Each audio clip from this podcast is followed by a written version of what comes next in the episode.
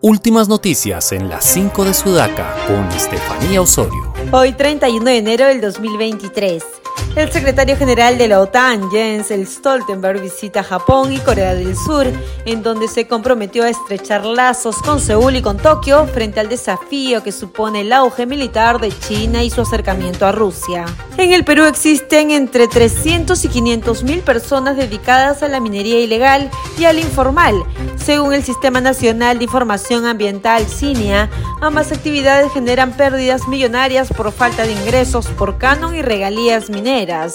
Esta situación está presente en todas las regiones del país, en aproximadamente 25 millones de hectáreas del territorio nacional. Por otro lado, Pedro Espadaro, alcalde provincial del Callao, anunció que no renovará el contrato a la empresa encargada de las fotopapeletas en su jurisdicción por los abusos cometidos y que a partir del 28 de mayo la Municipalidad Provincial del Callao asumirá el trabajo de las fotopapeletas. Aprima, Garequipa, Cusco, Anca, y Puno corren riesgo de quedarse sin agua potable debido a la falta de insumos para potabilizar el agua, ya que estos no están llegando a esas regiones debido a los bloqueos por las protestas.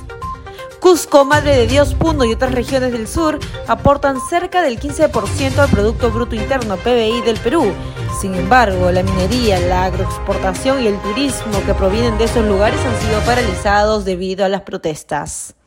¿Y tú qué opinas de estas cinco noticias? Escríbenos su comentario y visita nuestra web en el enlace de nuestro perfil www.sudaca.p. Sudaca Perú. Buen periodismo.